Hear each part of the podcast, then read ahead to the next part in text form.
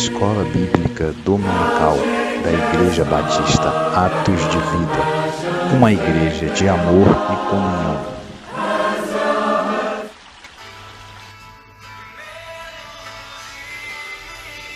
Bom dia, Pai do Senhor a todos. Deus abençoe mais um domingo. Pela graça de Deus, estamos aqui. Já dá bem-vindos aqui ao nosso Diácono Júlio, Diácono Max, Pastor Edson. Deus abençoe, meus irmãos.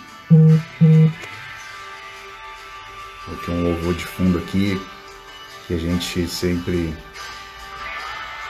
costume de estar tá louvando lá na nossa igreja. Né? Deus abençoe aí a todos. É mais um domingo, 16 de janeiro.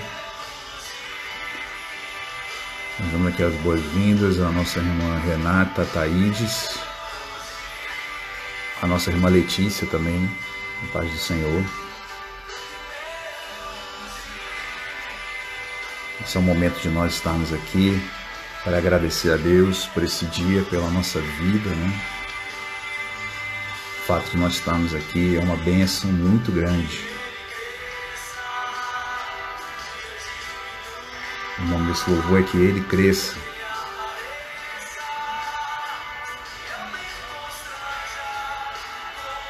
Que foi o que o profeta João Batista disse quando viu o Senhor Jesus, né? Que eu diminua e que ele cresça. Amém, irmãos? Vamos orar, né? Para iniciar. Enquanto o pastor Quimelato também conecta aí para a gente estar tá iniciando a nossa escola bíblica dominical de forma online mais uma vez. Amém, irmãos? Senhor Deus e Pai, em nome de Jesus, nós pedimos, Senhor, que o Senhor nos perdoe de todo mal Perdoe, Senhor, porque nós cometemos injustiça, nós pecamos contra Ti, contra os nossos irmãos, contra aqueles que estão próximos de nós, nossos parentes. Mas nós pedimos agora, Senhor, mais uma chance. Nos perdoa, Senhor. Perdoa as nossas falhas, nossos pecados. Nos ajuda, Senhor, a vencer, a vencer esse mal, Deus, que há em nós nos dá força, Senhor, para nos levantar, para fazermos diferente, para fazermos melhor, Senhor, fazermos o justo, Senhor, o direito, Senhor. Nos ajuda, Senhor, nessa hora a diminuirmos do nosso próprio eu e que tenhamos mais do Senhor na nossa vida, Senhor, uma vida de testemunho verdadeiro, Senhor. Nos ajuda, Senhor, apaga as nossas transgressões, Senhor. Confirma o nosso nome no livro da vida, Deus. Nós queremos, Senhor, estar contigo, Senhor. Apesar de todas as lutas, de todas as dificuldades, o nosso lugar é contigo, Senhor. Nós precisamos vencer a nós mesmos para estarmos contigo, Deus. Então, Pai, que hoje seja mais um dia, Senhor, de bênção, onde a Tua palavra venha nos purificar, venha nos lavar e venha surtir efeito dentro de nós, Deus. Entregamos a Ti a vida de cada um, a vida dos pastores, a toda a nossa igreja, os obreiros, os nossos familiares, a nossa família, Senhor, colocamos diante de Ti, Senhor Cobre com o teu sangue, Senhor, as brechas que nós demos. Cobre com o teu sangue, Senhor, cada um, Senhor. A nossa família esteja abençoada, lavada e remida pelo sangue de Jesus, Deus. Nós entregamos a Ti essa escola bíblica dominical de hoje e esse momento, Pai, que nós estamos aqui com nossos irmãos para aprender um pouco mais da Tua palavra. Nós entregamos a Ti esse momento em nome de Jesus. Amém. Amém, irmãos? Vou colocar um fone aqui. Vamos ver aqui.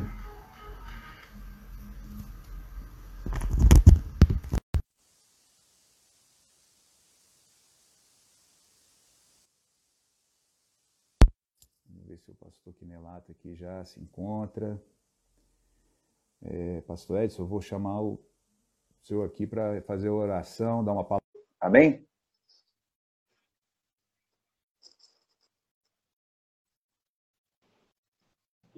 Paz do Senhor, pastor. Paz do Senhor, glória a Deus. Chamar aqui a nossa irmã Letícia, né, que estava combinado, né?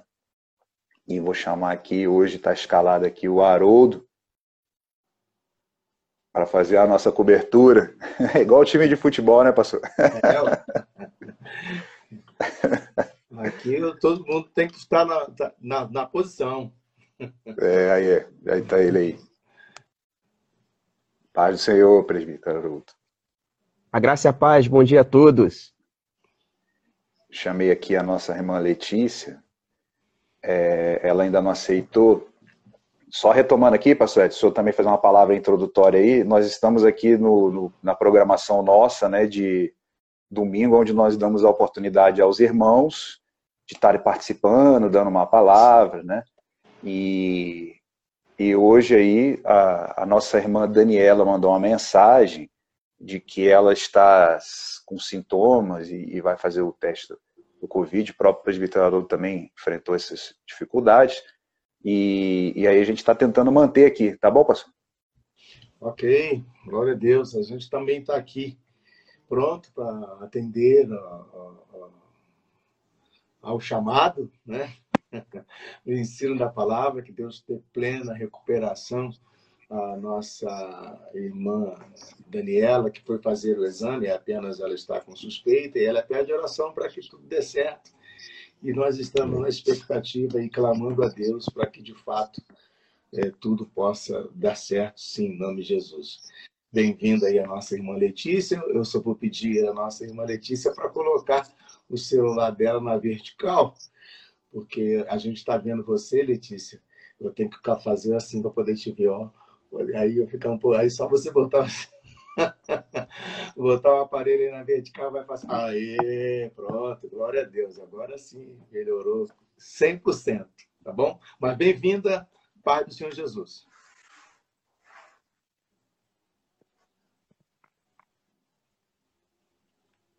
Marcos, com você. Amém. É, pastor, então é isso. Eu já coloquei um louvor aqui, a gente já fez uma oração, passou que Nelato não, não, não conseguiu conectar. É, então aqui a gente retoma, o presbítero Haroldo não deu a saudação dele, a nossa irmã Letícia também, se quiser dar uma saudação.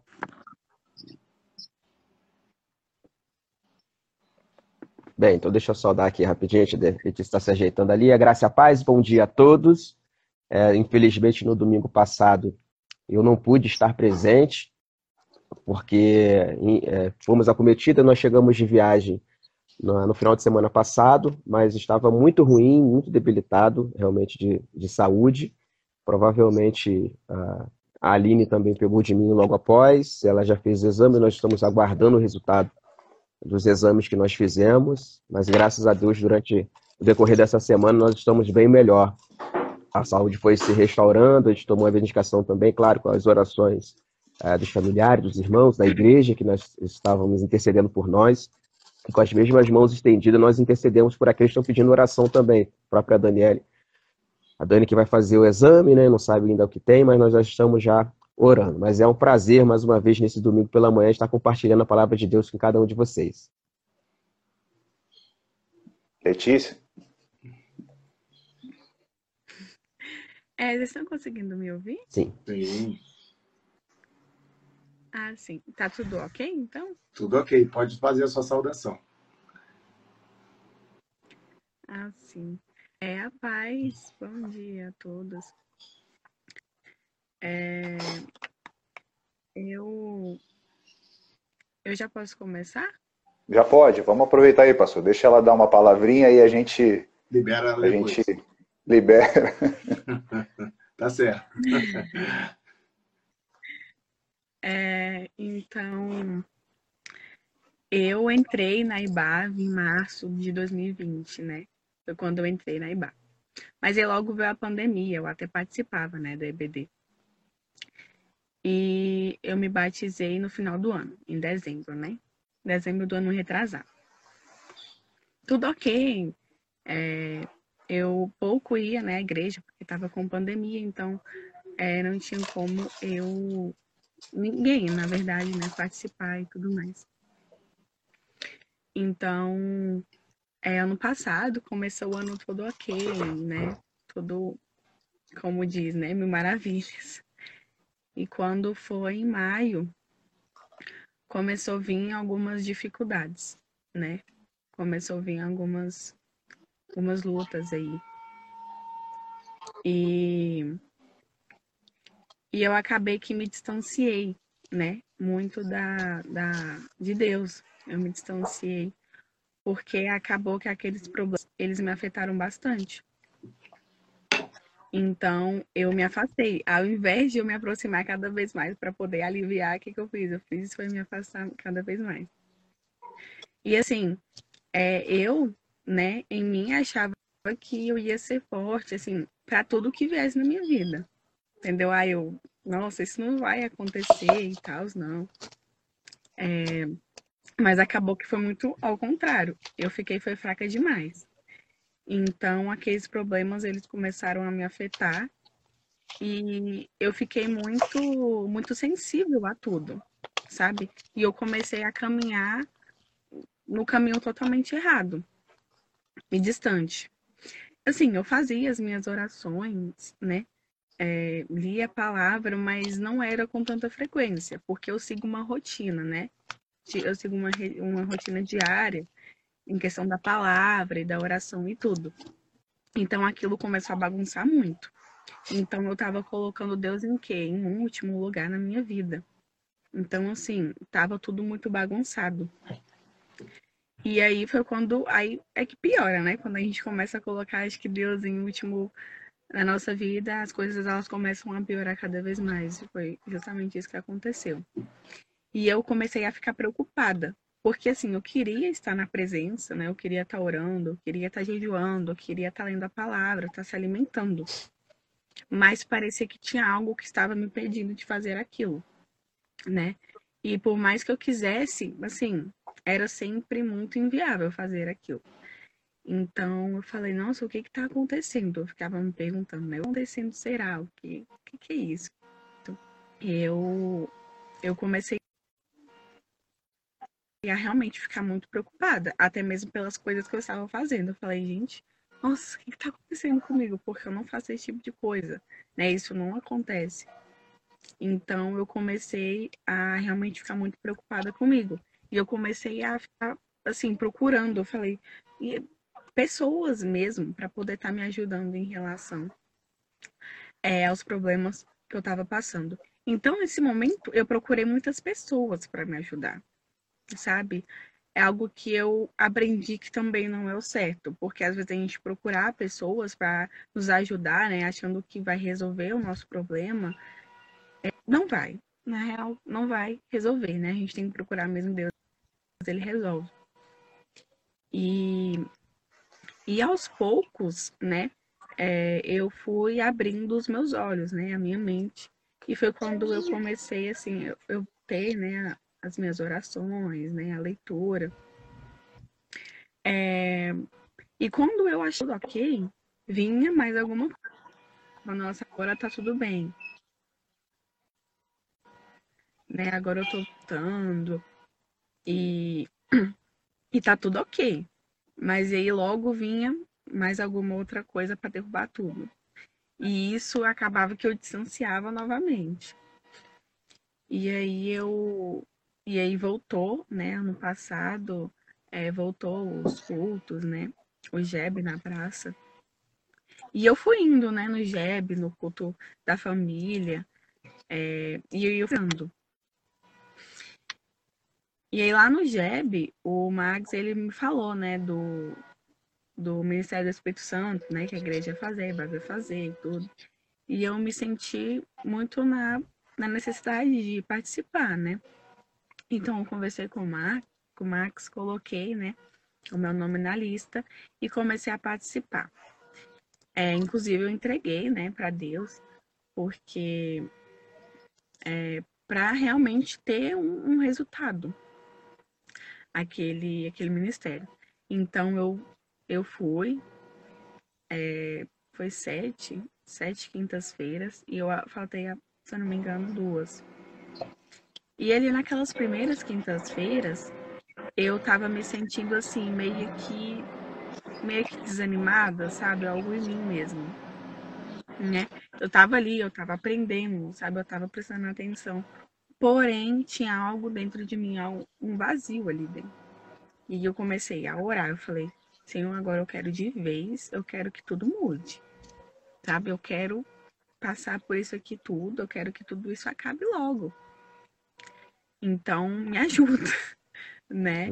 Me dei ânimo, realmente, me dei vontade, coragem, né, para enfrentar tudo na tua presença. Então, é, quando foi, né, na outra quinta-feira, eu já tava mais, né, assim, mais alegre, mais animada realmente é, em estar ali participando. E, e foi, terminou, né, as quintas-feiras. E quando foi, se eu não me engano, na outra semana, assim que terminou, né, quando foi na outra semana, eu já tava assim, nossa, Espírito Santo maravilhoso né, já estava realmente muito se manifestando muito na minha vida. Eu já estava vendo ele operando, né? É, então, através ali daquele, daquele ministério que a gente fez do Espírito Santo, eu pude aprender muitas coisas. E o mais legal é que eu consegui adaptar aquilo à minha vida. E a partir do momento que eu consegui adaptar aquilo à minha vida, tudo mudou. Então, realmente foi uma maravilha. Então, depois daquele ministério, assim, realmente muitas coisas mudaram, né? Muitas coisas mudaram mesmo. E aí eu comecei a, a orar, comecei a, a fazer tudo aquilo, né? Botar em prática tudo aquilo que realmente eu tinha aprendido ali. E as coisas foram se acalmando na minha vida. Eu fui vendo, eu fui vendo tudo aquilo que acontecia, eu sempre estava reagindo bem, sabe? Eu sempre estava disposta a resolver aquilo da melhor forma, né? Ou seja, é, eu comecei a alimentar mais o meu Espírito Santo. Por quê? Porque ele não estava sendo alimentado. Minha carne estava sendo alimentada total, mas o Espírito Santo não. Então, eu comecei a alimentar algo que eu aprendi né, na administração do Espírito Santo, que é alimentar cada vez mais o Espírito Santo. Então, eu adaptei. Então, eu comecei né, a alimentar meu Espírito Santo. Então, as coisas, elas vinham e eu tava assim, glória a Deus, aleluia, né? Então, é, foi melhorando cada vez mais. Eu fui, eu aprendi muitas coisas, passei por muitas coisas, né? Eu jamais imaginava que iria passar. Porém, foi um aprendizado, né? Foi um ano maravilhoso para mim, o ano passado, porque apesar de tudo que aconteceu, eu não vou dizer coisas ruins, né? Porque por um lado elas foram boas para mim. Pude aprender muitas coisas ah, ali e, e muitas coisas também pode sair da minha vida. Então eu sou muito grata, né, é, por tudo que Deus fez, né, apesar de tudo, apesar de eu estar totalmente entristecendo a Ele, Ele estava ali comigo a todo momento. Inclusive, Ele sempre estava tentando, é, assim, Ele sempre estava, como eu posso dizer, realmente me ajudando, né? Mesmo que eu estava ali distante, mesmo que que mesmo que eu quisesse, mas não estava, ele sempre estava querendo me ajudar de alguma forma e sempre me tirar daquilo. Então ele nunca desistiu de mim. Sim. Então eu sou muito grata é, por tudo que ele fez, né? Hoje, graças a ele, eu já estou bem melhor, né? Em relação a tudo que aconteceu, porque ele me deu forças, né? É, eu caí, mas eu levantei assim, nossa, muito, muito melhor do que quando eu caí, né? Eu levantei muito forte. Então, é, eu sou muito grata, grata ao pastor, né, por ter feito nessa ministração que me ajudou muito, me ajudou bastante mesmo. Eu pude realmente abrir assim mais meus olhos, a minha mente, né? E as coisas elas elas podem pode ficar mais esclarecida na minha vida. Então, é, Deus ele é maravilhoso, né, com a gente. É, é tudo que ele fez na minha vida durante esse tempo, ano passado. É, eu só eu só consigo glorificar o nome dele. Agradeço a oportunidade. Amém, pastor. Se eu puder comentar aí, fazer uma palavra em cima do, do, do que a Letícia comentou, por favor. Bem-vinda, então, mais uma vez, a nossa irmã Letícia, ela que já deu o seu testemunho aí, que fortaleceu a fé daqueles que também ouviram, trazendo a nós uma, uma reflexão de que Deus está sempre presente na nossa vida. Infelizmente, nós é que às vezes é, dificultamos o processo, mas Deus que nos ama sempre chama e aperta a gente de volta, né? E trouxe a Letícia de volta. E então, aquele, naqueles dias, o, o seminário que estava sendo ministrado a respeito do Espírito Santo, com certeza foi um divisor de água na vida dela. E, no, e a nossa esperança, Letícia, é que você agora é, continue e que você possa dar muitos frutos, né? De, daqui para frente, estamos começando um ano com também algumas dificuldades aí de, de saúde, né? Está aí impregnado as coisas, mas nós é, temos confiado, você já passou por essa fase e viu que Deus esteve com você e não, não te deixou e com certeza não vai te deixar. Então, que Deus te abençoe. Nós contamos com você junto lá à juventude, da igreja, desenvolvendo um talento, desenvolvendo um trabalho. Não só você que está nos ouvindo, como jovem, mas todos aqueles que jovens que estão aí na questão da juventude. E mesmo que não estão, que os pais possam transmitir esse, esse sentimento, né, esse desejo, esse impulso para a nossa juventude marchar na fé. Deus abençoe você, Letícia, que você continue crescendo na graça e no conhecimento do Senhor Jesus. Abençoe a sua família, né? abençoe toda a sua casa. E qualquer coisa, estamos aqui para te ajudar, para te conduzir da melhor forma a crescer na fé, tá bom? Deus abençoe em nome do Senhor Jesus. E muito obrigado por seu testemunho. Amém. Obrigada. Passou, então aqui a gente vai ter que seguir né, o, o, o, que a gente tem feito aí esses domingos, né, que é aproveitar a leitura do dia, lembrando a todos os irmãos né, que é uma benção esse projeto de cada irmão poder ler o versículo do dia, é um, é uma, é um planejamento para ler a Bíblia toda em dois anos, né, e hoje a gente está lendo aí o capítulo em Gênesis, é o, é o 32 e o 33, né? é, que vai falar sobre o reencontro de Jacó com Esaú. É, é, uma, é uma passagem muito, muito rica, né? O, a gente está no tema da nossa escola dominical, a Letícia acabou saindo, ela fica à vontade aí, né? Se ela quiser retornar aí, fica à vontade, Letícia. Se não quiser também, pode ficar tranquila. É, lembrando também, pastor. Já entrou, viu, Marcos? Ah, o pastor entrou, né? Não sei uhum. se ele quer dar uma palavra também, se a gente já chama ele sem avisar, é que ele demorou aí para conectar. Vamos ver aqui. Ele deve responder, igual... qualquer coisa ele responde. Manda aí um alô, ele, se puder, ele vai. É, vou fazer, vou fazer igual o Passo Edson, não, Haroldo. Vou deixar o pessoal colocar aí, aí eu chamo, porque às vezes o cara tá, tá no banheiro, aí já tem. já aparece na tela lá no banheiro, né? É... Então, pastor que relata aí, se estiver tranquilo, a gente dá um ok aí que a gente chama aqui. É... Se o pastor Quinaldo também não puder, a gente de repente convida outro irmão aí para acompanhar junto contigo. Eu vi que o Max entrou no início. Deixa eu ver aqui. Também dá uma saudação, deixa, né, pastor? Se for o caso, deixa no final, para a mensagem final, oração final, né? Pois é, deixar o pastor Quinelato para o final. Vamos chamar final. aqui o diácono Max. Dar as boas-vindas aí. Pastor Edson, pegou aí quem que entrou, que eu tô. Olha, eu não vi o Diácono Max acessando, mas ele entrou, amém. Glória a Deus. Ah, pronto, aí, ó. Ele tá aqui. Paz, Senhor. Graças a Aí, ó. Aí, ó. Aí o pastor Quinelato respondeu, estou aqui. Então estou a gente aqui. deixa mais para frente aí. Aí um, um aqui libera para ele entrar, isso aí. É... Eu, eu, saio, entrei por último, saio por último, tá, é... saio lá e o pastor Quinelato entra também. Sem problema nenhum. Glória a Deus, mais um dia estamos aqui, nós quatro. É, agradecer né, a nossa irmã Letícia, né, que se dispôs a estar aqui dando testemunho, é, um, é, uma, é uma coragem, né? Sempre que, que Deus é, nos dá oportunidade, é uma questão de coragem da pessoa, né? O, o pastor Edson sempre tem aí feito uns convites aos irmãos para várias frentes aí, e, e, é aquela hora que vem no nosso coração, e agora, se eu vou, se eu não vou. É, confesso que na, quando foi na minha parte aí não tinha muito jeito, porque ou, ou a gente se unia para tocar o negócio, né, pastor?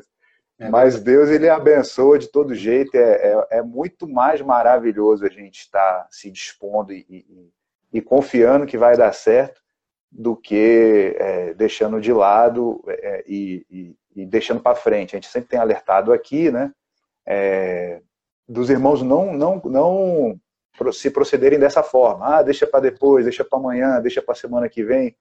As oportunidades. É, teve uma irmã que apareceu aqui, agora eu não vou lembrar quem foi, daqui a pouco eu lembro. Ela botou uma mensagem nesses convites que a gente tem feito aos irmãos para estarem aqui. Ela colocou na mensagem que ela não poderia, de maneira nenhuma, é, abrir mão do, do, da, da, oportunidade que foi dada para ela. Então essa é uma postura assim muito muito firme para todos nós, né? E, e, Deus abençoe a todos aí que têm estado com a gente nesse período. Então, pastor, já a gente já avançou aqui. A gente está em Gênesis 32, Max, e 33, que é a leitura da Bíblia de hoje. Né? A gente vai fazer aqui um comentário e, e colocar também à disposição aí para os irmãos que acompanham estarem nos ajudando, né? É, sempre tem aí o nosso diácono, nossos missionários, e o pastor Edson aí também me ajudando aí a conduzir. É, antes de, de, de, falar do 32, né, como a gente teve essa parte de Jacó, né, a gente continua falando no mês de janeiro sobre aliança com Deus e fé, e, e Jacó, vamos, vamos colocar assim, já é a terceira geração, né? Tem Abraão, tem Isaac e tem Jacó. E, e a Bíblia é interessante que cada um deles, é, dos filhos, teve que ter o seu encontro com Deus, a sua, a sua, é, a sua questão, vamos falar assim, com Deus, o seu acerto com Deus. E, e o pastor S dizia até aí a respeito da, da jovem, da, da Letícia, né? E, e eu, eu ouvindo algumas ministrações, até antiga, nesse período todo, a gente acaba é, buscando aí é, pregações antigas, e a questão da família como um todo é uma bênção muito grande. É, a gente tem falado isso também lá na igreja, né? O presbítero Haroldo, pastor Edson, é, que a, a, o Max também, a família como um todo servindo a Deus. Eu vi, o, já falei aqui, um testemunho de um irmão que ele colocou a, a, seu objetivo de estar com a família dele na igreja. E isso aí já é um, um desafio muito grande e é uma benção também quando consegue, né? De você conseguir estar com a sua família, né, sua esposa, seus filhos na igreja. Porque, igual o Ed falou para a jovem Letícia, é, às vezes o, o, pai deixa o jovem lá na igreja e, e, e vai para sua casa, e então não pode só uma pessoa da, da, da família estar tá buscando a Deus. Né? Tem que estar, tá, se todo mundo é crente, tem que estar tá todo mundo no mesmo o mesmo propósito. É, não faz sentido o pai achar que é suficiente só. O pai que é crente, né? O pai que é crente achar que é suficiente só deixar o, o, o, filho lá na porta da igreja e, e, depois buscar. A gente sabe que a gente sabe que isso também é uma benção, né? Você está levando seu filho para a igreja e tudo.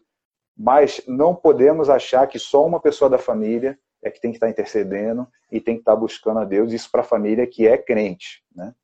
É, então fica aí também essa dica aí, que todos na família têm que fazer a sua parte. E quando foi a parte de Jacó, em, só, só para entrar no 32 aqui, no, em Gênesis 29, é, 29 não, em Gênesis 28, foi a, a parte que, que Jacó teve o um encontro com Deus, e foi uma coisa assim tremenda, né? A visão da escada, né? É, não vai dar para a gente falar sobre tudo, é muita coisa.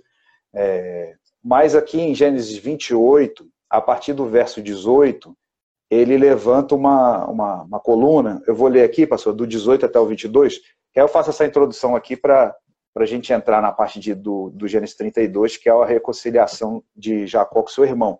Então, em Gênesis 28, os irmãos puderem abrir aí, aqui no meu subtítulo do verso 18, está a coluna de Betel. Né? Para os irmãos que gostam de anotar, de rabiscar, é, Betel significa casa de Deus. Né? por causa dessa passagem aqui. Então, ao 18, ó, tendo se levantado Jacó cedo, de madrugada, tomou a pedra que havia posto por travesseiro e a erigiu em coluna, sobre cujo topo entornou azeite. E ao lugar da cidade que outrora se chamava Luz, deu o nome de Betel. Fez também Jacó um voto, dizendo: Se Deus for comigo, me guardar nesta jornada que empreendo, se me der o pão para comer, roupa para que me vista, de maneira que eu volte em paz para a casa de meu pai, então o Senhor será o meu Deus, e a pedra que erigi por coluna será a casa de Deus. E tudo quanto me concederes, certamente eu te darei o dízimo. É, de novo vem essa palavra aí, quando estamos aqui, nós quatro, a palavra sobre o dízimo, né? É interessante que essa parte de, de que Jacó fez uma aliança com Deus, é, sempre que alguém vai se referir, falar o Deus de Abraão, o Deus de Isaac e Deus de Jacó, mas aqui ele, ele não cita o, o, o Deus é, do meu pai, o Deus do meu avô, aqui é o encontro dele com Deus, ali ele tinha que ir, ele se acertar com Deus, né? E também fica essa passagem de, de essa palavra de, de Deus de Abraão, de Isaac e de Jacó, porque quando o, povo de Deus ia se referir a Deus e, e, e fincava lá, é o, quem está falando aqui é o Deus de Abraão, de Isaac e Jacó, é, é o testemunho que vai passando de pai para filho. Para a gente também, é, acaba que o tema é, é, é, sobre aliança com Deus e fé, mas sempre a gente está falando aí sobre a família. Não pode a gente dar um mau testemunho em que o, o filho fala, ah, o Deus, esse Deus aí eu não quero não, porque, porque eu vejo o procedimento do meu pai e, e não tem e não condiz, então esse Deus aí eu não, quero não. Então a gente tem que tomar esse tipo de, de cuidado com, com, com, o nosso exemplo, principalmente dentro de casa, porque se a gente não conseguir despertar o, o, o desejo de buscar Deus é, para os nossos filhos, nós, nós estamos falhando, né? Estamos falhando. E, e, é possível a gente rever isso e isso se, isso se consertar, né? isso voltar à tona. Mas nesse encontro com de Jacó com o próprio Deus, ele não cita o Deus de, do meu pai, do meu avô, ele, ele cita o Senhor, é, e ele faz um voto, e, e, e, aí ele herege como coluna, se chama, Betel se chama a casa de Deus, ele fala que ó, será a casa de Deus no final do 22, e tudo que me conceder, certamente daria o dízimo. Tudo que entrar, né, 10% é, vai ser devolvido. E eu vejo essa questão aqui, já para passar aí para o nosso diácono, presbítero, essa questão do dízimo, pastor, não sei se a gente não precisa se alongar muito aqui, mas como a gente está tá na palavra do, da leitura, é, é impressionante como os irmãos fundamentam por A mais B que não é que o dízimo não é, não vale, não vale o comando do dízimo para hoje. E, e, e, eu conversando com, uma pessoa, né, é, a pessoa quando pega a Bíblia e tenta né, combater, aí pegou a passagem lá, mandou eu ler Gálatas, aí eu li, ah lá, então você tem que cumprir, falando para mim, né, então você tem que cumprir a circuncisão. Aí eu falei para essa pessoa, falei, não, não é assim, a circuncisão de Gálatas 5, que o Paulo fala que a gente não precisa circuncidar mais, né? Ela tem, é, circuncisão é uma aliança, são várias alianças que Deus estabeleceu com o homem, né? A aliança da circuncisão, a aliança da lei de Moisés e a aliança hoje do sangue de Jesus, é, que é a última, né? Última e eterna aliança do sangue de Jesus. E aí eu explicava para ele que o dízimo é um princípio, ele não é uma aliança. E por ele ser um princípio, ele atravessa, ele perpassa por todas as alianças. Né? Tanto que aqui, é, Jacó também, tendo a sua experiência com dízimo, Abraão teve a dele, Isaac teve a dele, é, Jacó teve a sua experiência particular dele com o dízimo aqui em Gênesis 28, é, era antes da lei de Moisés. Então, essa, essa, esse argumento eu acho muito raso. Né? É, a, é, a lei foi revogada, então não tem que dar, dar o dízimo, não tem que dizimar. Mas aqui a gente está estudando uma passagem antes da lei de Moisés. Né? É, e aí ele me vem com essa. Ah, então você tem que circuncidar também, porque era antes de Moisés. Eu falei, não, mas circuncisão é uma aliança.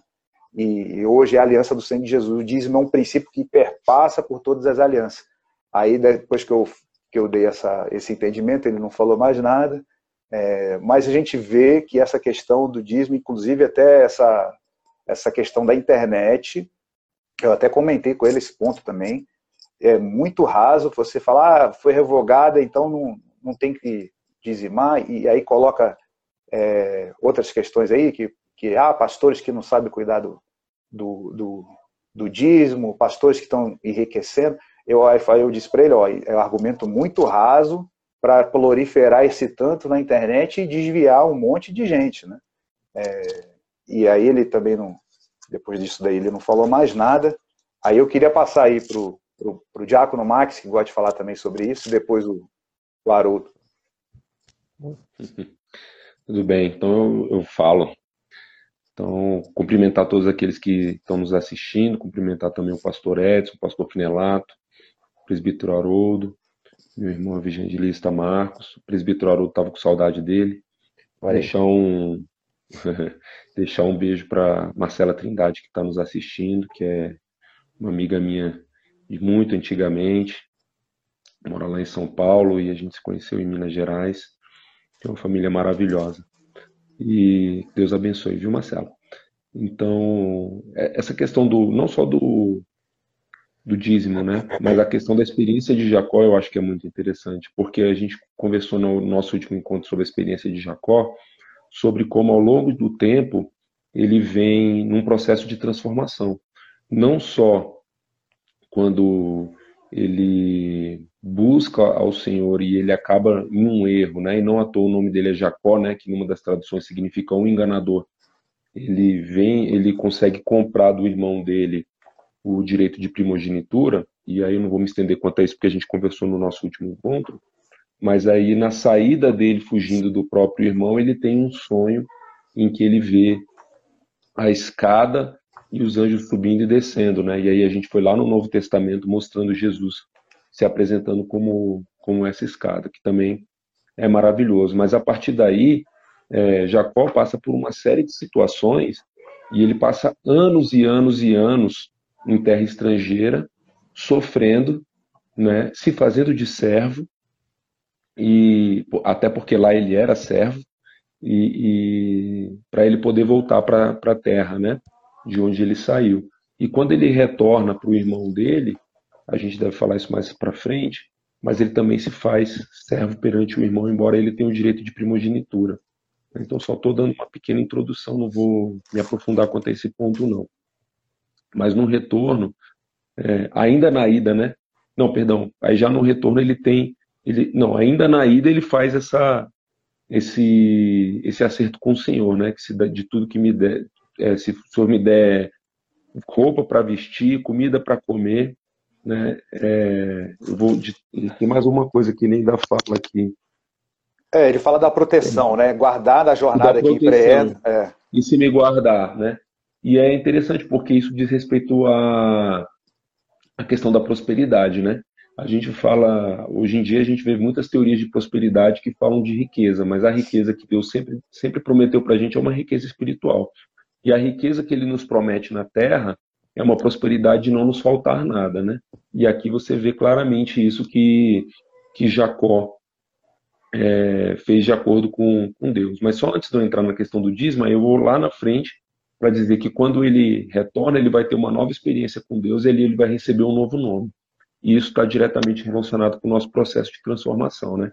E aí eu posso falar por mim mesmo, e dando o exemplo do meu de vida, né? De uma pessoa que é, certamente não andava nos caminhos de Deus, embora buscasse a Deus, mas que estava perdida na vida e que através dessa minha busca incessante, dos chamados que Deus faz, porque nada é por nós mesmos nem nossa, pela nossa força, mas pela graça que, que Ele nos, nos outorga, eu consegui passar por um processo de conversão e viver uma vida diferente, né? E aí a gente acaba, é, você vê que, que a coisa é tão intensa, tão profunda, que nós, quando Deus fala que nós nos tornamos um, uma nova pessoa, né? É uma morte e uma, e uma ressurreição em vida nesse mundo, que ele recebe, que Jacó deixa de ser Jacó e passa a ser Israel, né? Aquele que lutou com o Senhor e prevaleceu.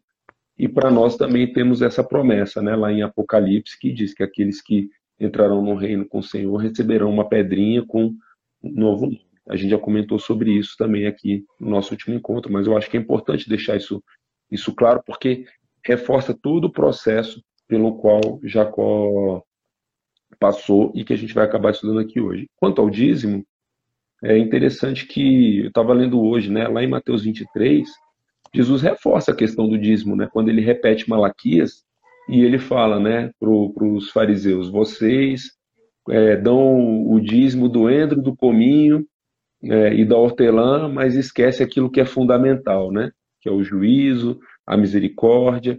E aí ele pega e fala: vocês não, vocês têm que dar aquelas coisas, mas sem se olvidar dessas que são mais importantes. Então, o dízimo ele continua valendo, ele continua permanecendo. Só que não adianta a gente é, devolver o dízimo por devolver. A gente precisa entender qual é a razão de ser do dízimo e a gente precisa entender qual é o aspecto espiritual que está por trás disso, para quando a gente for devolver. E aí acho interessante porque na minha versão da Bíblia, Marquinhos, não tá te darei o dízimo, na minha tá te pagarei o dízimo. Né? Então, como se fosse uma dívida, né? O senhor me beneficia e eu vou te pagar o dízimo. Mas é o contrário, né? Você devolve o dízimo, né? O senhor está me dando todas essas coisas e as coisas que Deus nos dá, porque nada é nosso, então a gente simplesmente devolve para Ele, né? Se fosse para ser justo, a gente devolveria 90% e ficaria com 10%, né? Que a gente está tomando emprestado. Mas Deus, na sua infinita misericórdia, na sua infinita bondade, no seu infinito amor, Ele mesmo fala para nós: não, você vai me devolver 10% e fica com 90% para você, para você gozar dessa vida que eu te dei. Então isso também é muito lindo. Aí só para eu fechar o pensamento, já vi também algumas pessoas falando que o dízimo prevalece, apesar de, dessa visão que, que passaram para você, né? Ah, a lei foi revogada, não tem mais dízimo, né? E a gente compreende que não, que, que a lei não foi revogada, ela foi cumprida, né? Em vários aspectos e ainda existem aspectos da lei que serão cumpridos todos em Cristo. Nós estamos libertos da lei, mas por causa do nosso amor a Deus, a gente e por conta da circuncisão do nosso coração, a gente segue devolvendo o dízimo. Tem algumas pessoas que falam que o dízimo nunca foi dinheiro, né, que o dízimo sempre foi almas, né, que o dízimo que nós devemos dar é almas, que a gente tem que dar fruto. Né, e dando fruto, a gente está entregando é, o dízimo. Mas essa, essa passagem aqui que a gente lê, né, em Gênesis 28, está muito claro que Jacó não está falando de dízimo de almas ou de dízimo espiritual. Ele está falando de aspectos materiais, totalmente materiais. Né? Então, é, isso serve para para que as pessoas que estão nos ouvindo, né, para os irmãos também, para o pastor Edson, para todos os, os, os, demais que estão aqui conosco, é, possam pensar, possam refletir sobre esse assunto e tirar suas próprias conclusões. Porque no final das contas o que interessa é o seguinte, que a gente faça e que a gente cumpra os mandamentos de Deus com amor. Sem amor não serve de nada, porque nós não alcançamos nada por nós mesmos. A gente só alcança as coisas pela graça de Cristo. É isso. Aí eu passei para o nosso irmão, né, para o presbítero Haroldo, acho que ele vai falar. Amém. É, tentar voltar aqui um pouquinho quando nós falamos desses encontros com Deus, se nós percebermos, e vou falar para exatamente aqui em Jacó, nem vou continuar um pouco mais para frente, mas todos os homens que tiveram um verdadeiro encontro com Deus devolveram a Deus de alguma forma. E eu não estou falando até aqui, como bem colocou o Diácono Max, em relação a dinheiro, ao valor. Ao dízimo era o que ele trabalhava. O primeiro homem que teve esse encontro com Deus e ficou marcado foi de uma geração, ou foram filhos de, de Adão e Eva, quando nasce é, Caim e, e tem os, os seus irmãos, enfim, eles começam a devolver a Deus parte do que eles trabalhavam, não era dinheiro. E Deus se alegrou do que do que Abel deu, da, da, gordura do campo, dos seus animais, da sua oferta, vamos colocar assim. Então, daquele homem que tinha um encontro com Deus, deu a parte que lhe cabia, o seu melhor. Devolveu a Deus aquilo que ele recebia. E Caim devolveu a Deus também, da mesma forma, a, o que, que ele trabalhava, o que ele tinha de, de campo também, das suas coisas, mas não deu a melhor parte. Não deu o que vinha do seu coração. Deu mais que como se fosse uma obrigação. Ah, tá aqui, esse aqui é o. E Deus olhou, não, não é isso. Não, não é esse pacto, não, não, é essa oferta que eu desejo do, do, do, homem. Não é essa obrigação, vamos dizer assim, que você me traga sempre chorando, reclamando. Eu estou te dando com amor. E você está me devolvendo essa parte com amor, porque Deus não precisa, principalmente do nosso valor financeiro. Porque senão ele não seria o dono do ouro da prata. Ele não precisa realmente do nosso dinheiro, sim da nossa fidelidade. Traga aqui um testemunho de quando eu estava à frente, junto com um dos presbíteros lá na igreja, da tesouraria da igreja, tinha uma pessoa que eu não conhecia. Inclusive, até perguntei na época o pastor Edson, quem é esse aqui? Porque ele sempre devolve o dízimo, mas eu não sei quem é. Ele era um irmão de uma das nossas irmãs lá da igreja, hoje ele é presbítero lá da igreja também, que antes de ele aceitar a Jesus, ele dava o dízimo lá na igreja. porque um desses pontos de pregação, ou que vocês chamam de jebe aqui, mas um desses cultos que nós fazíamos nos lares, nas casas, é, foi feito na casa da irmã dele, ele estava lá e ele sentiu desejo no coração, se alegrou com aquilo, com uma palavra simples em relação a dízimo e oferta, num período onde todo mundo falava, desculpe a expressão, que todo pastor é ladrão, que todo pastor vai enriquecer, que todo pastor está trocando de carro, que todo pastor está trocando de casa, todos os anos, sempre com aqueles ternos bonitos, com seu dinheiro, com seu salário, isso vai entrando na sua mente e você toma isso como verdade, porque fica realmente muito mais fácil você agir dessa forma. E quando você fala a você, eu digo a nós, né? agirmos dessa forma, tentarmos para ele. Ele não, ele se voltou para a palavra e dizia que seria abençoado. Olha, se eu estou como eu estou até agora sozinho, imagine eu com Deus. E ele aceitou a Jesus através de dízimos e ofertas, porque a sua vida foi sendo transformada e lá na frente ele teve esse verdadeiro encontro com Deus. E é claro que essa parte de dízimo oferta para ele até hoje é mais fácil, porque ele já abriu mão lá atrás. Então nós devemos abrir mão desse, é, no sentido de que, não, isso aqui é tudo é meu, eu vou, vou ficar. Se você abrir mão de uma pequena parte, seja para você agora nesse valor financeiro ou não, dessa pequena parte, Deus vai te compensar e te colocar no muito. Essa promessa de, de Jacó para Deus, desse encontro com Jacó com Deus, ele não tinha ganho nada. Na verdade, tudo que ele tinha nas suas mãos até agora foi fugir, correr, de engano, como já colocou aqui, como um enganador, já perdeu a sua família. O que ele tinha, ele perdeu. Ah, mas ele tem agora a primogenitura, ele tem a bênção. A bênção de quem? Seus pais estão longe, sua mãe, seu pai, o seu irmão, a sua família. Ele teve que fugir e nem entre os seus ele poderia casar. O seu pai falou: olha, você não vai contrair matrimônio aqui, você vai para outra terra. Foge daqui. Que bênção é essa que nós temos que fugir, correr de, de, diante do que Deus lhe prometeu como, como promessa, de como coisas boas para a sua vida? E ele faz então um acordo com o Senhor: se tu me abençoares, se o que eu tiver que vestir, se eu tiver o que comer, se eu for uma, uma, uma pessoa que, que for abençoada em relação à bênção de ter ao Senhor ao meu lado, eu te darei o dízimo, eu te devolverei aquilo que o Senhor tem me dado. E ele prosperou dessa forma. A gente vai continuar com um texto aqui, nós vamos ver que ele realmente, lá na frente, Deus foi com ele, apesar de todo engano, apesar de todas as mentiras que envolvia a sua família, as pessoas que estavam tentando gerir a sua vida também, ele pôde permanecer fiel e devolver a Deus aquilo que ele havia prometido. Vai, pastor Edson. Tem que tirar aí o microfone aí. É, passou aqui um, um motoqueiro fantasma. Motoqueiro aqui, fantasma. E aí eu fui obrigado a, a cortar o som porque estava alto aqui. O, o indivíduo ele não consegue ouvir o som dentro do carro. Ele tem que botar o som para todo mundo ouvir, né? E aí passou muito alto, eu tive que abaixar aqui, senão ia interferir na, naquilo que os irmãos estavam falando. Então eu dizia que eu apenas corroboro com o que já foi dito e apenas é, trazendo um, um, um dos pontos que nós, inclusive, falamos no último domingo, que foi a questão da aliança né, que o Senhor entregou a Abraão para fazer. A aliança era de fidelidade, né, de obediência.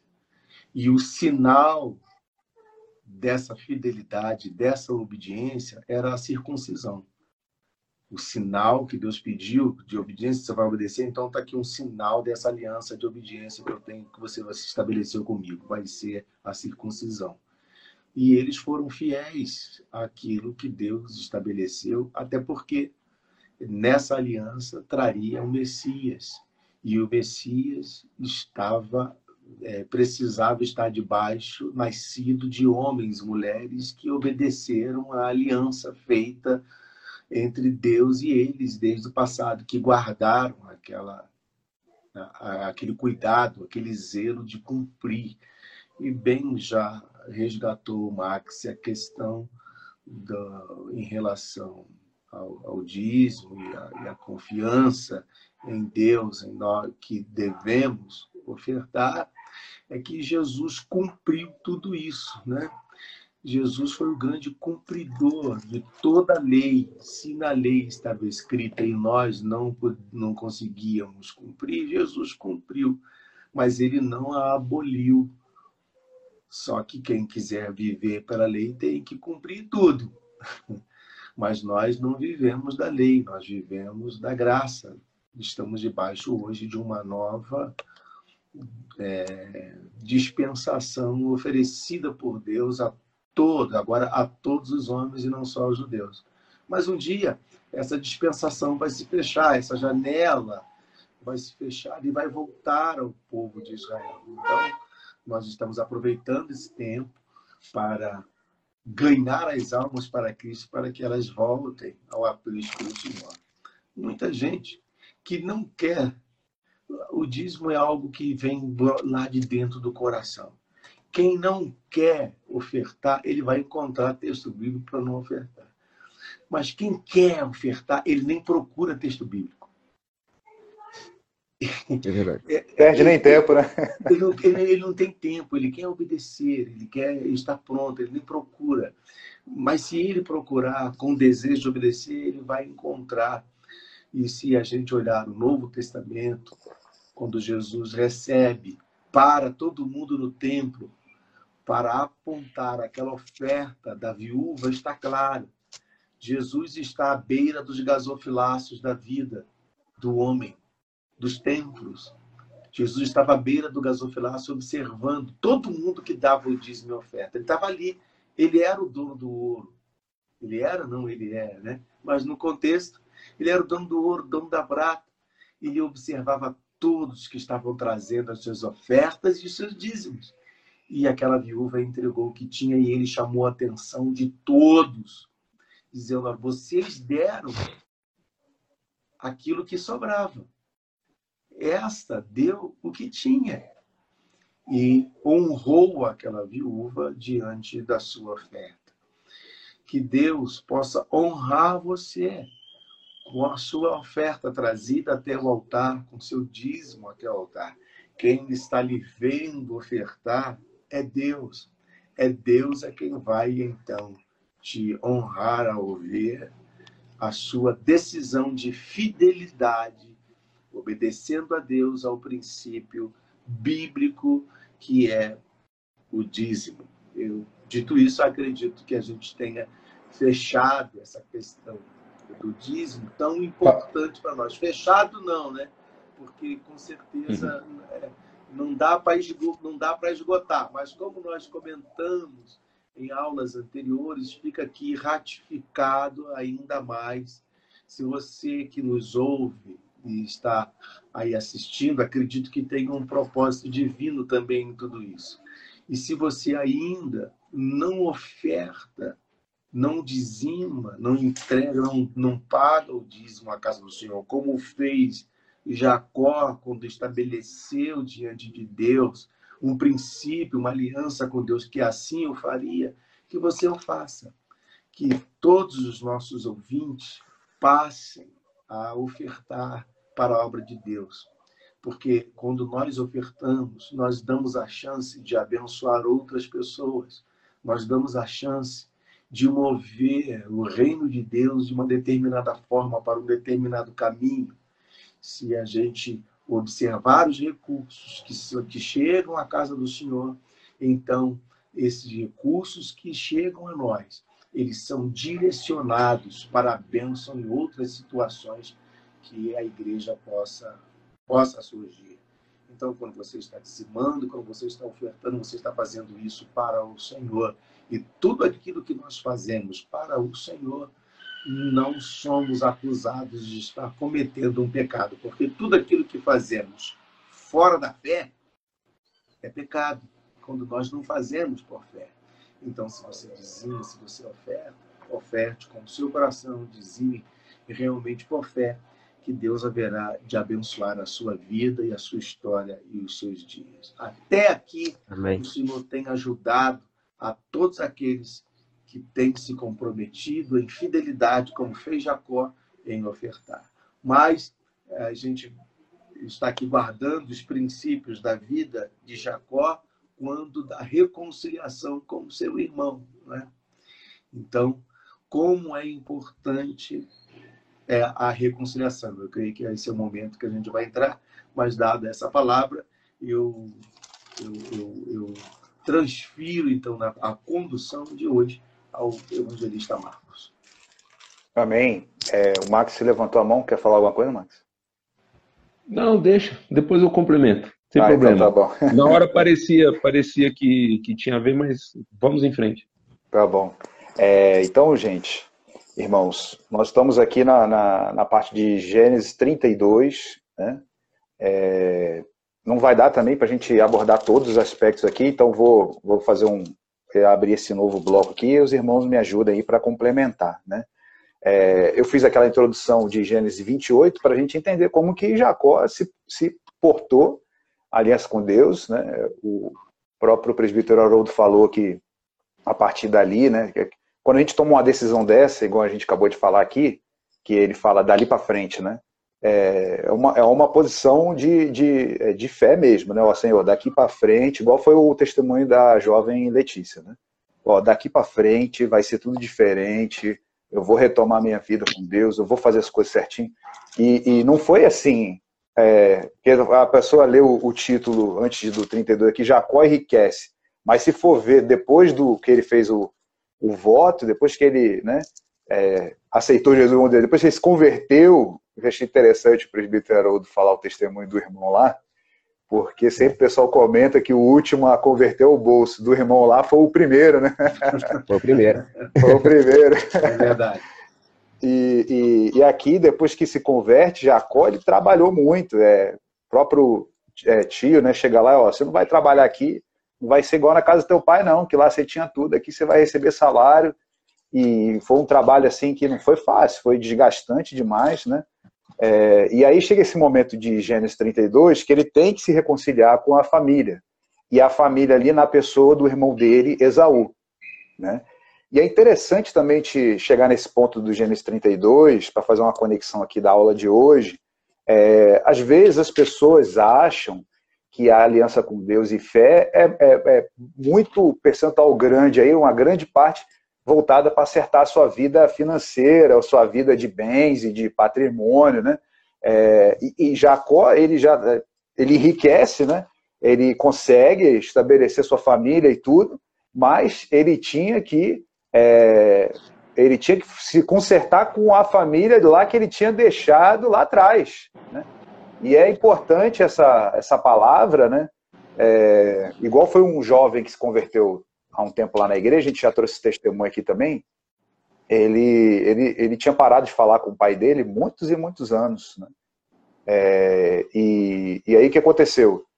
É, ele, ele veio de um estado aqui para Brasília, né? o pai dele era, acho que era de uma outra igreja, e, e, ele, e ele achou que se convertendo, tomando uma postura né, de fé e tudo, ia ser uma coisa assim automática. Ele ia ligar para o pai dele e as coisas iam voltar como era antes. E, e a gente também orou com ele lá é, é, nesse período. Foi assim, a gente também achou que ia dar tudo certo. Só que não deu. Ele ligou para o pai dele e o pai dele não, não, não retomou, não retomou o relacionamento com o filho. Ficou ainda você para lá e eu para cá na vida. E isso é muito triste, né? Porque vai se passando muito tempo, né? Anos que o pai não fala com o filho é, então, isso aqui é uma questão que não adianta a pessoa, ah, vou fazer uma aliança com Deus, eu quero minha vida financeira estabelecida. E isso é uma coisa natural. Daqui a pouco a pessoa consegue se restabelecer, consegue um emprego, consegue pagar suas contas, é, consegue ter uma, uma vida organizada. Mas aí começa a vir, né? Pô, e agora? O que, que, que a gente tem para fazer? E aqui tinha uma coisa muito clara que Jacó precisava se reconciliar com sua família é, que ele tinha deixado para trás, e, e, na pessoa de Esaú, que foi onde teve uma briga muito grande com o irmão. Né? E você, você ficar brigado com um familiar seu, pai, né, mãe, irmão, você brigado com seu irmão, há tantos anos que não fala com um irmão, né? irmão de sangue. Né? É, a gente vê, às vezes, na nossa família, se a gente for buscar aí na memória, às vezes tem algum caso aí de um, um tio que não fala com outro tio muitos e muitos anos, isso, isso é uma coisa muito triste, né? Então, essa parte de, de reatar o, com a família, reconciliar com Esaú, é uma parte muito profunda aqui de Gênesis 32. É, Aí eu destaco aqui o versículo 9, né? Jacó ele tinha decidido a, a se encontrar com seu irmão e, isso não ia ser fácil, poderia dar tudo errado, poderia, é, poderia acontecer igual foi esse jovem que foi lá na nossa igreja, o pai não reatou, é, depois ele, a gente não teve mais contato, a gente nem sabe o futuro, o desfecho que deu, mas aqui no versículo 9, a oração de Jacó, já, e orou Jacó, Deus de meu pai Abraão, agora ele cita, né? Interessante a gente ter comentado isso, né? É, agora ele cita Deus de meu pai, né? Então aqui, ó, eu orou Jacó, Deus de meu pai Abraão e Deus de meu pai Isaac, ó Senhor, que me disseste, torna a tua terra e a tua parentela e te farei bem. Sou indigno, sou indigno de todas as misericórdias e de toda a fidelidade que tens usado para com teu servo. É, é, só para a gente já destacar aqui alguns pontos, a humildade, né? É, por mais que ele já fosse aqui uma pessoa rica, estabelecida, com bens e tudo, a oração de Jacó, eu sou indigno das tuas misericórdias, eu não mereço o, o, seu favor, a sua bondade, né? Aí vem aqui, ó, pois com apenas o, o meu cajado atravessei esse Jordão, já agora sou dois bandos. Livra-me das mãos de meu irmão Esaú, porque eu o temo, para que não venha ele matar-me e as mães com os filhos. E disseste: Certamente te farei bem e dar-te-ei a descendência como a areia do mar, que pela multidão não se pode contar. Então a oração de Jacó, ele estava ali é, temendo pela vida, porque chega um momento da, da, da, da, nossa vida que não adianta a questão financeira, patrimônio, o que, que adiantar aqui o dinheiro nessa, nessa situação aqui? Não adiantar de nada. É, quando, logo quando eu estava aqui no início em Brasília, estava trabalhando, conheci uma, uma, uma pessoa do Ministério do Planejamento, né? então é, tem alguns cargos no governo que são cargos melhores, e ela era um desse cargo, essa pessoa, e, e, o marido também era empresário, também uma condição financeira muito grande, mas na hora que, que ela engravidou, que foi o sonho, é, assim, o sonho da vida das pessoas, né? era o nascimento do menino, e o menino nasceu com uma dificuldade do, da, da perna, uma perna ser maior do que a outra. E, e, e, chega nessas horas, a pessoa desaba o chão e tudo. É, ela chorou bastante, gente, ela não conseguia trabalhar, né? só vivia pensando naquilo, chorando. E, e aí eu, eu, me compadeci, cheguei, conversei com ela, falei é, da nossa fé, que a gente ia estar orando, comentei com a igreja, a gente fez a oração, e, e Deus atendeu a oração o, o, a situação que, que poderia dar uma vida totalmente de, de cirurgia e de, de coisa, se resolveu, né? O milagre lá, o, pé cresceu e, e ficou certinho, né? Acertou, foi um milagre mesmo que aconteceu. E, e depois de muitos anos, isso aí tem muitos anos, é, tem uns 10 anos aí, ela lembrou, ano passado, conversando comigo, lembrou desse período aí que a gente estava orando e deu tudo certo. Então, é, tem questões que não adianta a pessoa ter dinheiro. Uma situação dessa, vai fazer o quê? Vai fazer igual aquela mulher na passagem da, da Bíblia que, que gastou todo o seu dinheiro para se curar e não resolveu. Né? É, só depois que ela teve o um encontro com Jesus é que ela conseguiu a sua cura. E aqui é uma dessas questões que não adianta a pessoa botar dinheiro, é, é, bens materiais. E aqui a oração dele é: ó, ele vai querer me matar ele está preocupado ali do, de Esaú chegar e falar: ó, agora eu vou te matar, não interessa. E, e aí a oração dele, com muita humildade, foi nesse sentido para ele ter é, uma bênção de ter a reconciliação com o irmão. É, aí, passando um pouco mais para frente, até para deixar os irmãos falarem com mais, mais propriedade, é, ele teve um outro encontro com Deus. Depois dessa oração, é a partir do 22, é, que é a parte que o pastor Edson gosta, né, que é que tem um, esses nomes que aparecem, aparecem na Bíblia, que tem significado, a gente sempre tem que guardar. O dessa passagem aqui é, é Peniel, que é o lugar onde ele estava ali, é, que significa vi Deus face a face, né? É, então aqui nessa parte que Jacó se levanta, começa uma luta com Deus, e essa passagem é muito interessante, não vou me alongar muito aqui para os irmãos comentarem, né? O pastor Ed também gosta muito dessa parte, só que depois dessa essa, essa experiência com Deus, por isso que, que é importante a gente estudar é, como que os homens de Deus se portaram na fé. Né? É, Abraão foi testado várias vezes, testado assim, né? É, a fé provada, e, e, e para ele ser vitorioso, não para ele desanimar da fé, né? para ele vencer. E, e, são níveis, são níveis é, de experiência com Deus é, que a gente tem que avançar. A nossa vida não pode, é, com Deus não pode ficar estagnada. Ah, eu estou bem, eu não preciso fazer nada para avançar. É, inclusive, quando a gente é, é diácono, é presbítero, é pró-pastor, né, nós não podemos achar que nós não temos aonde avançar em Deus. É, é, é uma questão ilimitada. Né? A, a, a vida com Deus, em termos de experiência, é ilimitada, não tem limite.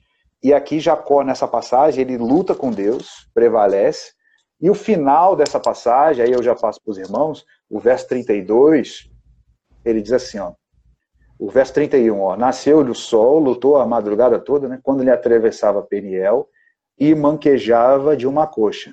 Por isso os filhos de Israel não comem até hoje o nervo do quadril, da articulação da coxa, porque o homem tocou a articulação da coxa de Jacó no nervo do quadril. Então, depois desse encontro fortíssimo com Deus, é, ele foi ferido na coxa e ele, depois daquele, daquela situação, ele nunca mais ele andou.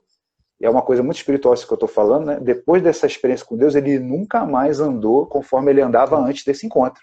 Ele mudou o jeito dele andar, o jeito dele caminhar foi mudado para sempre depois dessa experiência que ele teve, uma experiência fortíssima com Deus. É, o que a gente é, é, o que a gente deseja aos irmãos que procure uma experiência com Deus, que depois dessa experiência você não ande mais como você estava andando antes. E na questão de Jacó aqui, nunca mais ele andava conforme ele andava antes. Ele banquejava de uma coxa. Dali em diante aconteceu uma coisa tão profunda que marcado assim fisicamente daqui para frente você não vai andar mais como você andava antes. A sua vida agora você vai caminhar é, completamente é, diferente. Nem que ele quisesse.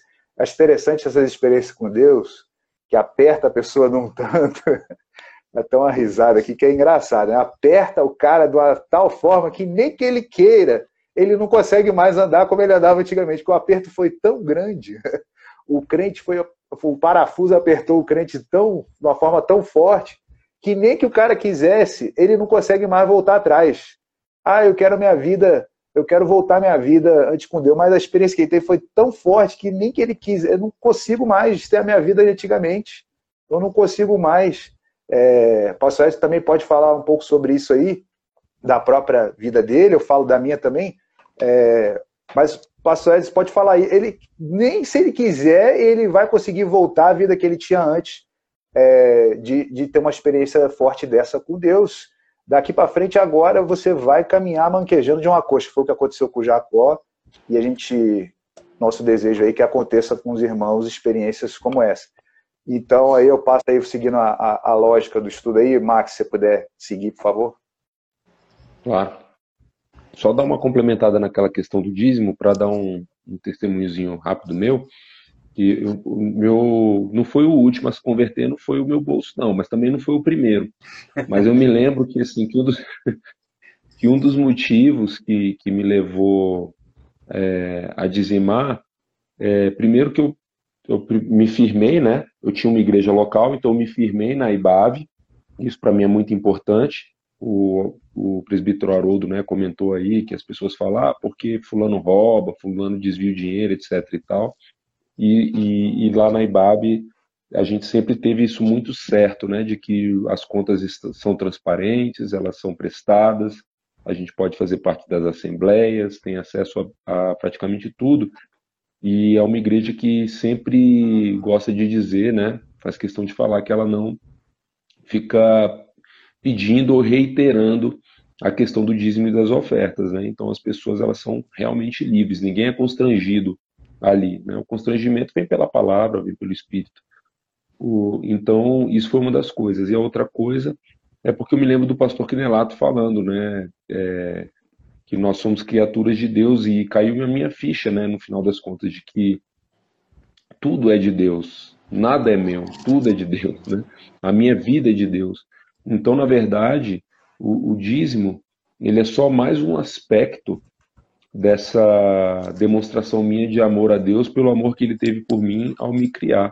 Porque se a gente for parar para pensar, é, a gente deveria devolver 10% de tudo, inclusive 10% do meu tempo, né? 10% de absolutamente tudo da minha vida, é, e com amor e com alegria. 10% do tempo com oração, 10% com tempo, do tempo com leitura da palavra, 10% é, da busca do conhecimento da palavra e do poder de Deus, né? Que também é uma outra coisa que, que Jesus fala, né, para os fariseus, que eles ficavam muito focados na forma e se esqueciam o conteúdo, inclusive com relação a isso, né? Pecavam, né? Com relação aí os saduceus, no caso, né? Que não acreditavam em ressurreição, falavam: vocês erram porque vocês não conhecem nem a palavra e nem o poder de Deus. Mas isso eu acho que é uma coisa que é bom a gente deixar claro, porque normalmente os irmãos, e é uma palavra para os irmãos, para os convertidos, né? É, creem na necessidade de orar, creem na necessidade de, de, prestar atenção no culto, creem na necessidade de ler uma palavra, entendem a importância de se dedicar a isso, mas se esquecem que são todos os aspectos da nossa vida, inclusive o aspecto financeiro que ele não nos pertence, né? É, eu me lembrei aqui de uma fala da, da Letícia, e eu sei que depois ela. Eu sei que na hora que ela falou, acho que ela não prestou atenção no que ela falou, porque depois ela corrigiu que ela falou assim, né? Aí eu me adaptei aquelas coisas que, que eu vi, eu adaptei aquelas coisas que eu, que eu vi no, no Ministério do Espírito Santo na minha vida. Mas na verdade é a minha vida que se adapta a tudo aquilo que é de Deus, né? Porque ela muda, como o próprio Marquinhos acabou de falar. E a vida do, de Jacó mudou completamente. Né? E aí a, a própria Letícia, ela, mais para frente, ela pegou e falou que ela foi se entregando para Deus e que ela foi modificando completamente a vida dela. Então, assim, ela falou, mas eu só acho que foi uma, uma falha ali na hora da concatenação, mas depois ela corrigiu. E é exatamente isso. Não existe eu ler a palavra e eu colocar a palavra debaixo do meu braço e adaptar essa palavra à minha vida secular. O que existe é eu abandonar completamente a minha vida secular e entregar e viver uma nova vida é, conforme aquilo que, que Deus colocou para mim, vivendo a vontade dele para mim. Sabe, Deus, ele deu o sacrifício perfeito para nós. Abel deu um sacrifício perfeito, deu o melhor dele. Deus deu o melhor para a gente também. Ele deu o filho único que ele tinha, perfeito, sem pecado, sem mácula. E ele se entregou por amor. Ele não se entregou porque ele estava. Ele não falou assim: olha, pai, é, eu não quero ir, se possível for, afasta de mim esse cálice, e eu vou, e eu vou, só porque você está me mandando. Não, com todo o amor do mundo. Né? Falou, seja feita a sua vontade, não a minha. A sua vontade, não a minha. Quero saber de mim, eu não existo. Eu me nego. Me dá aqui minha cruz que eu vou lá porque eu, eu te amo. Né? Isso é muito maravilhoso. E aí a gente volta agora para o Jacó, e que eu acho muito legal de Jacó, né? quando ele faz aquela oração que ele volta é, é, ao Deus do meu pai, dos meus pais, né? Deus de Abraão e Deus de Isaac, e aí ele não está preocupado com os bens que ele tem, embora ele mencione os bens que ele tem, porque ele está ali declarando que Deus foi fiel com ele e que Deus o abençoou. Mas a preocupação dele é com a herança verdadeira que Deus deixou para ele, né? porque a promessa de Deus era multiplicá-lo, a descendência dele, conforme a quantidade de, de, grãos de areia que tem no mar. E aí ele estava preocupado com o quê? Com a família. Ele perde ele perde as esposas, ele perde os filhos, o que, que sobrou para ele da promessa? Nada. Então, quando ele fala, pode levar. Ele fala exatamente disso. E ele está falando também da família dele da terra, né? Porque a gente se lembra que quando Deus é, faz a promessa para Abraão, faz duas vezes, né? Primeiro fala da multiplicação conforme os grãos de areia do mar e depois conforme as estrelas no céu, né? Então tem uma tem uma conotação espiritual aí, né? Porque está falando do Israel de Deus como um todo, mas a primeira está falando da multiplicação na terra mesmo, da carne na terra, né? Porque o homem veio do pó, então o grão de areia é o, é o pó, e aí o, o, o Jacó está preocupado com isso, com essa descendência dele na terra. Não está preocupado com outra coisa. Aí a segunda coisa, né? Que são a questão das ofertas pacíficas. Como que ele, qual a estratégia que é mostrada para ele, para ele alcançar paz e alcançar o apaziguar o coração do irmão dele, por meio das ofertas que ele faz, as ofertas pacíficas. E ele começa a separar tudo de bens materiais que ele tem, e não da família, óbvio, bens materiais que ele tem e vai mandando oferta pacífica atrás de oferta pacífica, atrás de oferta pacífica, atrás de oferta pacífica. Isso diz muito para gente, nos dias de hoje, já que o Marquinhos deu uma, um, um testemunho né, do, do pai com o filho, e eu estou vivendo isso dentro de casa agora, né, por conta do, do meu pai com meu irmão. Eu já tive muita dificuldade com meu pai também, posso falar um pouco sobre isso, mas os meus irmãos também têm, minha irmã menos, mas o meu irmão tem muita, muita mesmo. É, e meu irmão agora é pai, e o reviver a pater, e, e o viver a paternidade para o meu irmão está aflorando dentro dele muitos sentimentos negativos com relação ao que ele tinha com meu pai. Então eles estão um embate tremendo. A gente tem vivido isso aqui dentro de casa e, e muita oração mesmo, jejum, é, para que as coisas é, se restabeleçam e que a paz volte. Mas o que eu queria deixar para os irmãos é o seguinte: a questão da linguagem do amor, né? A linguagem do amor. A reconciliação, ela pode se dar por meio das ofertas pacíficas. Mas o que, que eu posso ofertar para qualquer pessoa que ela vai aceitar? Amor. Ela pode não aceitar no primeiro momento, mas ela vai, até no primeiro momento, pode falar assim: hipócrita, está falando aqui que me ama, mas não me ama. Mas você vai falar uma vez, duas vezes, três vezes, cinco vezes, dez vezes de graça, porque você não está esperando nada de volta. É oferta. E é oferta pacífica. E foi isso que Jacó fez mandou uma, duas, três, dez vezes, não me lembro agora quantas, mas ele mandou várias vezes as ofertas. Ele andava um pouquinho, mandava uma oferta, andava mais um pouquinho, mandava outra oferta. Então a gente precisa entender qual é a linguagem do amor do próximo. Né? Tem um livro até bem interessante sobre o assunto, abrindo um parênteses, né? São cinco linguagens do amor básicas: toque, palavras de afirmação, tempo de qualidade, é, serviço e presentes. Aí, no caso de Jacó, ele mandou presentes, né? Então, me parece que a linguagem do amor de Esaú eram presentes. Mas você, muitas vezes, assim, a sua linguagem do amor não é a mesma linguagem do amor da pessoa que você quer reconciliar. Mas se você quer reconciliar com ela, você precisa entender isso, você precisa falar com ela na linguagem do amor. Falar de graça, sem esperar nada de volta, em sacrifício, porque se não é a sua linguagem do amor, você vai ter que se esforçar para falar na linguagem do amor do próximo e com paciência. Com paciência, perseverando. Porque só aqueles que perseverarem até o fim é que receberão um galardão. Né? Então, isso é muito interessante da passagem que, que nós estamos lendo aqui e o, o exemplo que Jacó nos deixou. E só para fechar, é, dizer que é, eu com meu pai, com essas dificuldades que a gente tinha, a gente foi interessante assim, porque é, primeiro me converti, para depois eu entender da importância do, de honrar pai e mãe.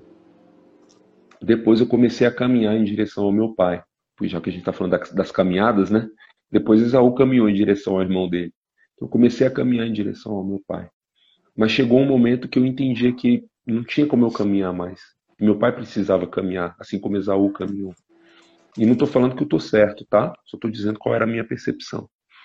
E efetivamente meu pai caminhou. Levou um tempo, levou alguns anos até, mas ele caminhou. E foi graças ao nascimento da Valentina, né? Então ele queria ter um, um relacionamento mais próximo com os netos. E num primeiro momento eu faço minha culpa, né? Confesso meu pecado, porque eu pensei assim, hipócrita. Não quer se aproximar de mim por mim, quer se aproximar de mim por conta da minha filha. Mas com o tempo a gente vai percebendo que não, porque você vai pedindo quebrantamento para Deus. E eu vi que não, que aquilo era um meio que ele tinha de tentar, de alguma forma, mostrar o arrependimento dele por todas as coisas que tinha vivido com a gente. Né? Pela própria maneira que ele trata a Valentina, que ele trata o Noah, é completamente diferente. Né? A minha irmã mesmo fica dando risada. Né? Fala assim, ah, se fosse no nosso tempo, né? como, como é que não seria?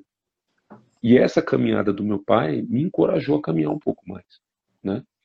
É, ao ponto que hoje a gente tem a nossa nosso relacionamento pai-filho completamente é, resgatado e por mais que coisas do passado tenham acontecido, acho que o significado de perdão, o significado de reconciliação passa por isso também. É, a gente não esquece as coisas que aconteceram, mas elas são apagadas de um ponto de vista espiritual. E uma nova oportunidade, assim como nós temos uma nova vida, é criada a partir disso e ela é calcada em amor. E ela é calcada, então, em Deus, numa vida espiritual. E isso faz com que a gente é, possa se regozijar no mundo de hoje, porque o reino está aqui conosco, mas também numa vida futura, quando nós apresentarmos a nossa vida para o Senhor Jesus. Passo aqui então agora para o pastor, para o presbítero Haroldo. Glória a Deus. Amém. Deixa eu tentar ser breve aqui em relação às palavras, mas dentro do contexto bíblico que nós estamos aqui estudando aqui, como muito bem já colocou o diácono Max. É, capítulo, quando nós falávamos do dízimo, antes dele fazer essa, essa promessa ao Deus de devolver esse dízimo, eu falava que quando que promessa era essa que ele fugia da família, né? Que todas as bênçãos que ele recebeu, ele fugiu do seu pai, teve que fugir diante da sua mãe, teve que fugir diante do seu irmão, ou seja, de toda a sua parentela, e mesmo assim não podia conciliar agora o seu casamento ou com uma mulher do mesmo é, da mesma natureza ou da mesma região que os seus pais, uma das promessas dele. E agora que nós estamos falando que ele está voltando para se encontrar com seu irmão, se a gente voltar ao capítulo 31, capítulo 30 ali também, você vai ver que ele também está fugindo de Labão. Agora ele foge do seu sogro. Por mais de todas as promessas, por mais que Deus estivesse com ele, por mais que o seu salário é, tinha mudado em relação, quando ele antes ele se casar com, com Raquel, teve que trabalhar pela, pela Raquel por sete anos, depois casou com Lia, depois mais sete para casar com, com Raquel o salário que ele recebia em, em, relação aos animais que nasciam eram praticamente impossíveis, né? A linhagem de ser listrados ou malhados e a forma que Deus conduziu, da forma como Deus se mostrou a ele. E agora, quando ele conta isso para as suas, para as suas esposas ou para a filha, para as duas filhas, tanto para Lia e para Raquel, ele foge. Vamos pegar os nossos filhos assim que nasce o que o filho desejado, que era exatamente junto com, com Raquel, quando nasce, olha, olha, teve aquele espanto, eu preciso voltar para minha terra. Agora acho que Deus me abençoou. E ele foge, ele corre. Diz o texto que Raquel pegou os deuses do seu pai e escondeu, por mais que tivesse ao lado de um homem de Deus, por mais que ele trouxesse a natureza, por vezes nós olhamos para trás, não só como a esposa de Ló, que virou uma estátua de sal, porque desejou voltar a, a, a, atrás, não foi só o olhar para trás, mas o desejo de estar lá, de sentir saudade daquilo. Por mais que Deus estivesse abençoando, Deus, a, Raquel ainda, ainda tinha parte do seu pai dentro dela no sentido de enganar e escondeu aquilo. Três dias após que eles fugiram, Labão ficou sabendo e eles foram. Demorou sete dias para que Labão tivesse o um encontro. Só que na noite do sexto dia, Deus tem um encontro com Labão. E diz para ele assim: Olha, você não vai falar nem mal e nem bem de Jacó. Guarda as tuas palavras. O que você está. Porque eu conheço o intento do seu coração. Eu sei quem você é. Se posicionou diante de Labão. E quando ele teve o um encontro com, com Jacó, ele pergunta exatamente aquilo. Que, que Deus é esse que você serve que você precisa fugir de mim? Você, quando veio até minha terra e teve as minhas filhas, você veio fugido. E hoje, para você ser abençoado, você pensa que tem que fugir de mim também. Tudo que você tem é meu. São as minhas filhas, são os meus netos, são os meus gados, são diante da minha terra. E aí eles tiveram a oportunidade, apesar de procurar, é, entre aquelas coisas, ele diz que ele estava com um dos seus deuses. Se você servia um Deus tão verdadeiro, por que você precisava dos meus deuses aqui? E é, Jacó conta para ele: olha, você pode procurar. E aquele que, em quem você encontrar é seu. Vai ser por seu servo, ou vai ter a sua vida tirada. Você vai fazer o que você bem querer. Porque ele também não sabia que Raquel que tinha pego, né? Raquel escondeu entre embaixo dos camelos e sentou por cima. O pai revirou toda a, a tenda, toda a casa, todos os servos, toda a terra e não encontrou, porque ela também havia escondido. E aí Jacó agora se revela a Labão: olha, eu trabalhei para a sua casa e começa a contar umas verdades para ele. Eu trabalhei por, pela Raquel e você me enganou. Eu depois eu trabalhei para ter um salário, meu salário mudou dez vezes. Por dez vezes eu tive que mudar. E aí eles tiveram um pacto. Labão reconheceu o seu erro, Jacó também, porque não precisava fugir. Se ele tinha o Deus da bênção, por que fugir de tantas coisas? Por que não enfrentar a dificuldade de frente? E aí conta a, a, a história que no capítulo 30 e um versículo 55 diz o seguinte: E levantou-se Labão pela manhã de madrugada e beijou seus filhos e as suas filhas, e os abençoou, e partiu e voltou Labão ao seu lugar. Pela primeira vez agora, é, depois da sua oração, depois de todo o pacto que ele havia feito, Jacó começa a andar de uma forma abençoada, de cabeça erguida. Eu não devo nada, eu posso voltar para trás, olhar para trás e dizer: ali eu estabeleci uma aliança, porque ele estabeleceu agora com seu genro uma nova aliança. A partir daquele momento, Labão começou a abençoar os seus, a sua casa, a sua vida, a sua parentela, a, a, os seus netos, as suas netas, enfim, o seu genro, e ele pôde sair dali abençoada. E aí entra onde o, o evangelista Marcos, Marcos acabou de ler aqui no capítulo 9, é porque agora ele vai ter o um encontro com seu irmão. Até então estava tudo muito indo muito bem, mas quando ele ficou sabendo que o seu irmão vinha ao seu encontro com 400 homens, ele pensou: não, ninguém vem ao encontro de ninguém com 400 homens, não vai ser de boa, de boa fé ou de vamos recepcionar. Alguma coisa de errado tem o medo aflorou de volta e ele começa a orar a Deus. E tem uma estratégia: olha, eu vou passar primeiro parte do bando, eu vou dividir. E, e, e entre a, a divisão de, de, dessa parte do bando, eu vou enviar presentes. Ele vai acaletando. Seja que quando eu for ter um encontro com meu irmão, se ele vier me matar, o outro bando foge. Meus filhos vão fugir, as minhas, as minhas esposas vão fugir, enfim. E eu vou entregar a ele tudo que eu tenho. E ele vai enviando presentes para acalentar o coração do irmão até que ele consegue passar todos do Val de Jaboque e fica sozinho ali, né? E aí agora é, é o nosso Val de Jaboque. Somos nós com Deus. O que ele era diante, é, diante da sua esposa, diante dos seus filhos, diante dos seus servos, com Deus era uma coisa. Quando ele está sozinho, ele se mostra verdadeiramente quem ele é. Deus, eu estou desesperado. Eu, eu não vou eu não consigo atravessar, porque eu sei qual que chegar do outro lado, eu vou ter encontro com meu irmão. Eu já atravessei todo mundo, as angústias e as dificuldades, e aqui a irmã colocou aqui. Eu pensava que sozinha eu conseguia. Ah, eu já sou calejada, eu já tenho experiência. Quando isso acontecer com a minha vida, o testemunho que a irmã colocou antes aqui. Quando isso acontecer com a minha vida, eu vou tirar de letra.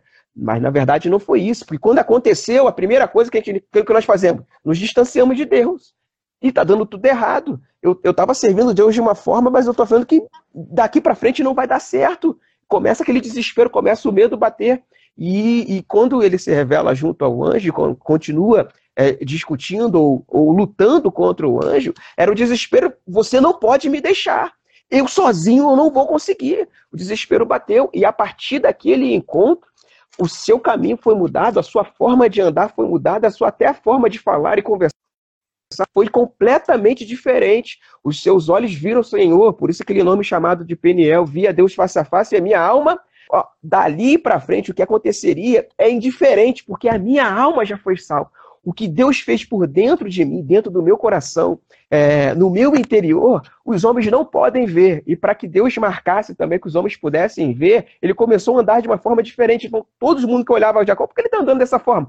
Porque ele teve um encontro com Deus porque ele teve encontro com Deus, porque ele foi marcado por Deus. Então, a forma que ele começou a, a se comunicar e a falar foi diferente. E agora ele atravessa também o Val de Jaboque, tem um encontro agora com seus familiares, as suas esposas, os seus filhos, mas o seu olhar, o seu caminhar, o seu falar já estava com uma forma diferente. A, a sua postura já era uma postura agora de um homem que tinha completamente teve um encontro com Deus verdadeiramente. Então, a partir dali, de que se levantou também um altar é de poder olhar para trás, olhar da onde ele veio e dizer: eu posso voltar para lá, porque fui abençoado. Mas eu posso encontrar o meu irmão na frente, mas eu já fui marcado por Deus e sou abençoado. E a gente vai entrar no capítulo 33 aqui, que eu vou deixar claro os pastores ainda falar, quando deixar aqui minha hora, desse encontro que ele teve com seu irmão, mas foi marcado pelas experiências de ser abençoado, agora não mais fugitivo, de ter um encontro verdadeiro junto com seu com seu sogro ali, poder conversar tete a tete. Deixa eu falar algumas verdades para você, que você já falou as suas verdades para mim, mas deixa eu falar. E quando eles terminaram de conversar, ele foi abençoado. E depois ele teve também um, um, um pessoal junto com Deus. Olha, não tem mais ninguém aqui, só tem eu e o Senhor. E eu estou com medo. Eu não eu tenho, eu vou relatar para o Senhor. Se o Senhor me deixar aqui, eu não vou mais, eu não vou conseguir atravessar. Eu tenho medo. E colocou diante de Deus as suas verdades. A máscara caiu. O encontro foi verdadeiro porque ele contou a Deus o que ele sentia de verdade. Então nós devemos, quando nos relacionamos com o Senhor, quando nós estamos a sós, é contar quem realmente eu sou, aonde eu sou frágil, aonde eu sou fraco, para que Deus o torne forte diante das adversidades. Pastor Edson. Amém. Pastor, Glória a Deus. deixa eu só, posso só falar uma coisa aqui, que o... Primeiro deixar um beijo para Danusa Malfatti, que é minha colega de visa do trabalho, e a nossa irmã em Cristo também, mora lá em Cuiabá. É, mas quando eu tive aqui uma revelação rapidinha, quando o presbítero Haroldo falou, né, que, ele, que Jacó foi marcado, né? Aí eu, e aí eu me lembrei que todos nós cristãos, nós também trazemos uma marca, né? Nós somos selados e nós temos a marca do Espírito Santo em nós. Então, quem tem a marca do Espírito Santo em si precisa ter essa ousadia de espírito e essa confiança em Deus para andar de uma maneira diferente, para andar renovado, para buscar, para abandonar é, completamente tudo que, que vivia e que vive e, e, e, caminhar de uma forma diferente sem olhar para trás. Porque o próprio Jesus fala disso, né? E, gente, e, ele deixa um recado muito claro lá em Mateus 24 para nós, quando ele fala dos do sinais de, da, do, seu, do, do seu retorno, né? Que a gente não deve olhar para trás, que a gente tem que seguir em frente com essa vida completamente mudada. Então eu achei legal porque caiu essa ficha aqui para mim, né? Que, que Jacó ele foi marcado nessa mudança e que nós também somos marcados porque a gente traz o selo do Espírito Santo. Pastor, só lembrando aí, né, agradecer aí também a participação dos irmãos, que não vai dar muito tempo aí para a gente falar sobre o 33, que é efetivamente um encontro. Então, o senhor aí no seu comentário, arremata aí que já vai dar o tempo do pastor Quinelato entrar, tá bom? E como ficou, ficou difícil aí para o senhor aí, o Haroldo aí, o Haroldo mandou bem, é, só para também ajudar o senhor aí, como a gente sempre ajuda, Valdo Jaboque é, significa aquele que corre. Então era um rio que não tinha, não tinha como ele fugir, porque ele, esse rio ele desemboca necessariamente no Rio Jordão, que é o principal rio de Israel, né? Então ali ele não tinha muita saída mesmo, não. Ele tinha que enfrentar e ser vitorioso. Glória a Deus. É, mas isso é bom, quando a gente fica sem recurso, é porque as coisas deram certo, né? E os irmãos, com certeza, puderam contribuir com belos comentários e que agregaram ainda mais a nossa fé. Eu só trago dados é, baseado já no que foi dito, concordando plenamente com tudo que já foi revelado para o nosso coração. Uma das coisas que o Marcos falou aí, não, o pastor gosta muito, né? E tal, voltar atrás jamais, nem pensar, né?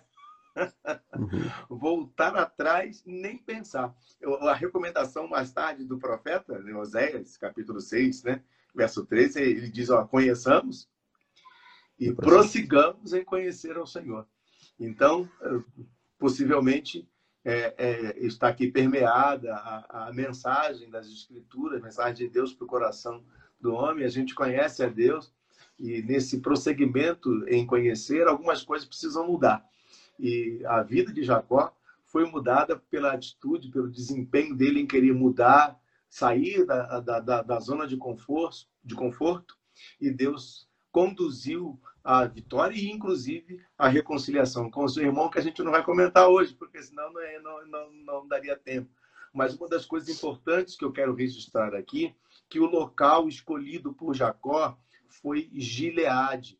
E Gileade, a palavra Gileade, ela tem alguns significados. E entre, entre eles eu gostaria de destacar dois, que é um lugar ou grande testemunho Jacó escolheu um, um, lugar de grande testemunho, porque já tinha sido palco de grandes coisas, circunstâncias entre o povo de Deus a, a, o Gileade. E Gileade também significa refúgio, lugar de refúgio. Então, é, escolhido por Jacó, aquele, aquele ambiente onde Deus testemunharia, um lugar onde residia uma questão de, de, de encontro de refúgio, um local onde se podia se esconder. E Jacó escolheu aquele ambiente porque precisava mesmo do refúgio de Deus, de testemunhar é, o que Deus havia feito na vida dele para com o seu irmão, né? Ele a, a, foi por três vezes, viu, Max? É, a, a, jornada, né? Ó, jornada. Leva camelos, leva isso, leva aquilo outro, foram por três circunstâncias, né? três é, é, oportunidades de reconciliação foi levado adiante por, antes de Jacó. para a reconciliação com seu irmão, que a gente não vai tratar exatamente hoje. Mas ali estava é, um local onde seria um testemunho de mudança de vida de Jacó, e isso realmente aconteceu para a vida dele junto ao seu irmão Esaú, bem como foi o local onde Deus o guardou, porque ele disse que precisava voltar com segurança. E se Deus trouxesse ele de volta com segurança, então qual foi o local que ele escolheu?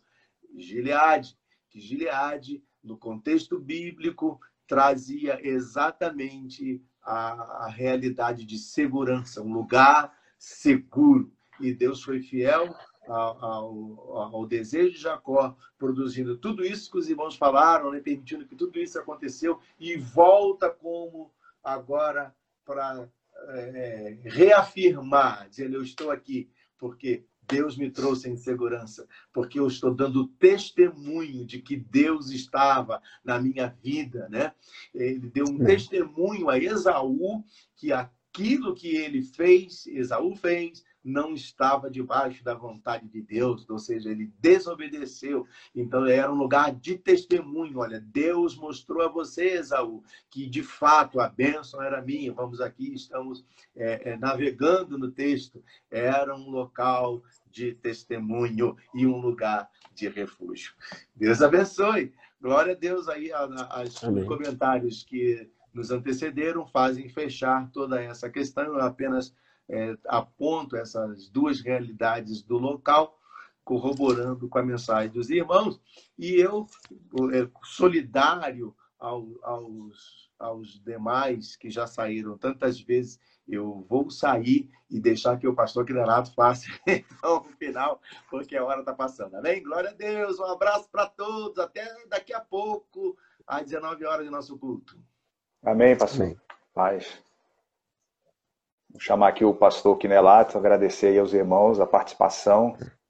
É, Deus abençoe. Eu vi que entraram aqui alguns irmãos.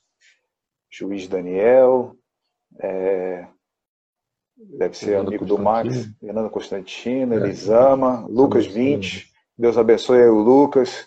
Um casamento aí a, a, a vir, para a glória de Deus aí. Deus abençoe o Lucas e a Verônica. Né? Casal Amém. abençoado.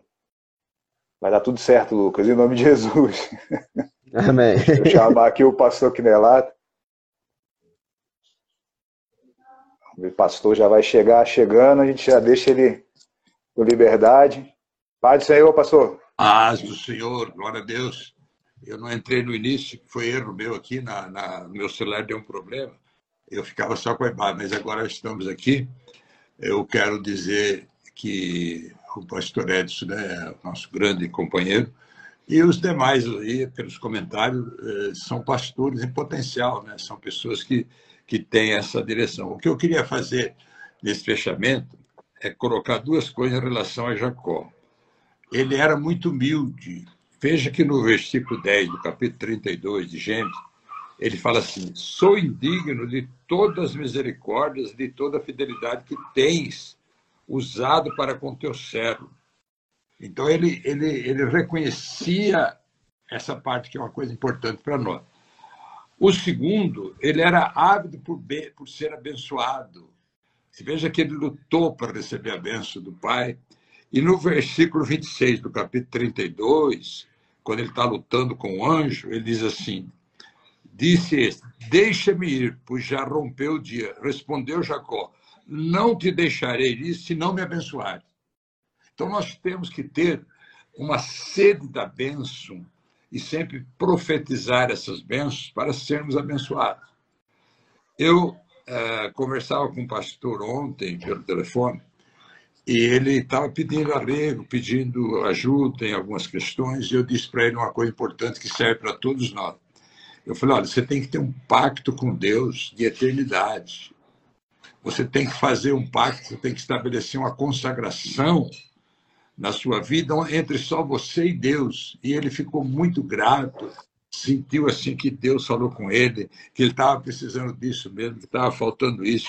Quem sabe isso serve para vocês também, de te pactuar com Deus, uma coisa que só você e ele, tipo um, um jejum onde só você e ele sabe, um pacto de, de alguma fraqueza que eventualmente a pessoa possa ter, romper com isso como um pacto com Deus. Eu acho que isso daí é algo tremendamente importante para nós que somos obreiros. E, inclusive, no início, o Marcos falou que nós temos que mudar o jeito de caminhar. Eu falei: olha, Deus está falando. Mudar o jeito de caminhar, porque às vezes nós perdemos as bênçãos porque nós não estamos caminhando com Deus conforme Ele deseja que nós caminhemos. Então, é um rompimento de uma fraqueza, é um, é um pacto de eternidade onde ninguém mais fica sabendo, senão você e Deus. Então é isso que Deus me colocou no coração. Eu converso sempre com o pastor Edson essas coisas, porque nós temos a batalha, temos a caminhada. E Jacó, ele foi, ele era reconhecido. Você veja que ele sabia das, das fragilidades dele. Sou indigno de todas as suas misericórdias. É a palavra dele para Deus. Então, nós temos aqui um exemplo de alguém que foi abençoado quando ele lutou com o anjo. Olha, isso não, não adianta, não tem, não tem negócio, eu não vou te liberar enquanto você não me abençoar. Ele travou a guerra e Deus falou: não, então você vai ser abençoado. Porque, como homem, lutaste com, com os homens e com Deus e prevaleceste. Então, ele, ele tinha uma disposição muito grande, uma sede desta bênção.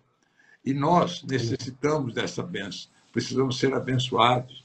Esta bênção é Deus que nos encaminha mediante a nossa humildade de reconhecimento. Porque enquanto nós, esse não mudar o jeito de caminhar, que foi falado no contexto do, do estudo aí, Deus não vai poder nos abençoar. Então, isso vale para mim, vale para todos, mudar o jeito de caminhar. Ter um pacto com Deus, é só você e Deus. E Deus vai te abençoar e vai te, vai te ajudar muito. Ah, nós temos essa noite o culto presencial. Eu queria só lembrar aquelas pessoas que estão com sintomas né, é, dessa gripe, dessas coisas todas. Então, se ele está com sintoma, é, não seria nem bom ele. No culto presencial, nós teremos hoje louvor, é, vamos ter a participação da Gabriela, vamos ter um culto assim muito abençoado e Deus certamente vai te abençoar. Mas se você estiver livre eu peço que, que participe, eu peço que vá. Se você não tiver com sintoma, vá, porque nós estamos tomando esse cuidado, recomendando aqueles que têm sintoma é, exatamente por isso. Mas se você está bem, vai, porque vai ser uma noite de unção, de poder e de graça. Eu vou fazer uma para todos.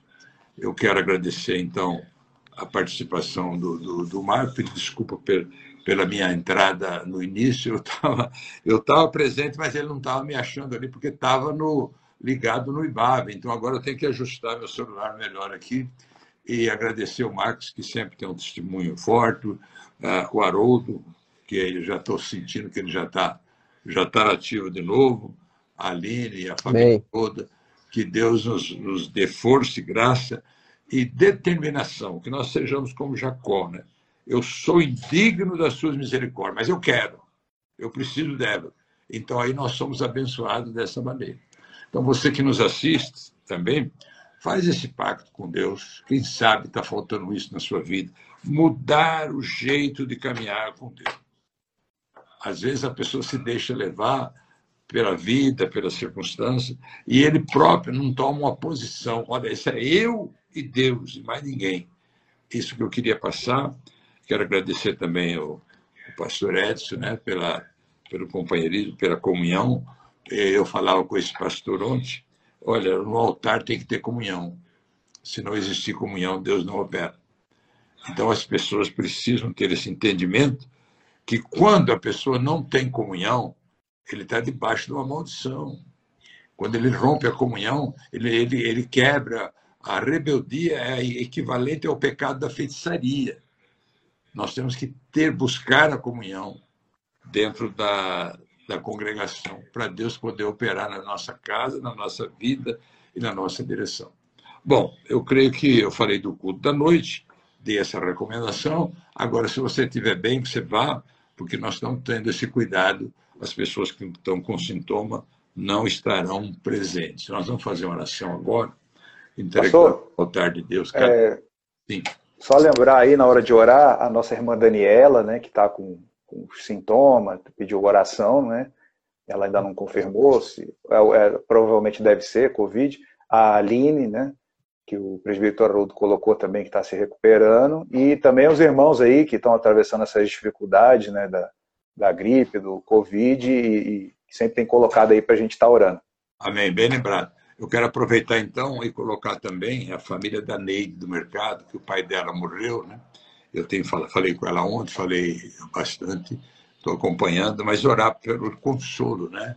É, o velório vai ser à, à tarde, uma hora, duas horas, mas é, já já tem o ele se converteu, né? Então tem um pastor lá e nós estamos dando apoio e orar por eles pelo conforto do lar e também orar por aqueles que estão abatidos, né? que estão enfermos, que estão com sintomas, essas pessoas que têm a necessidade da graça de Deus.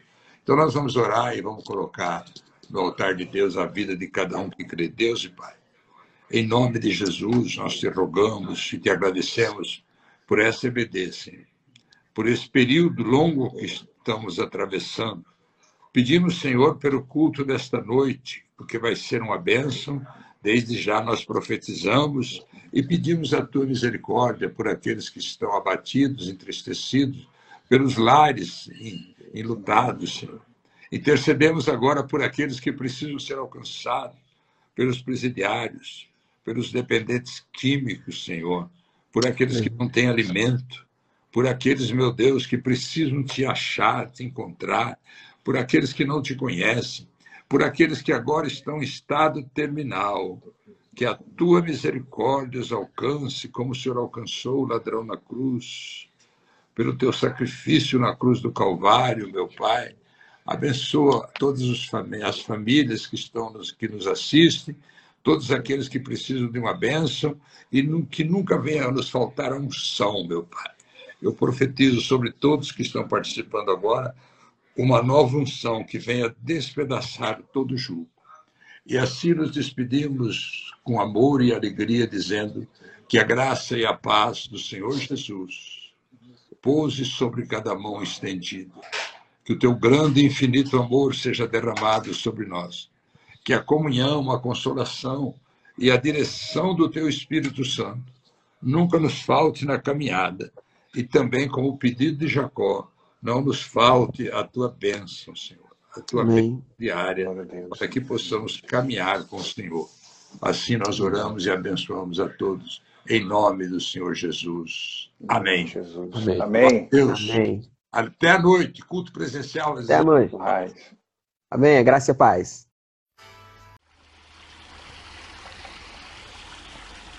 Amém.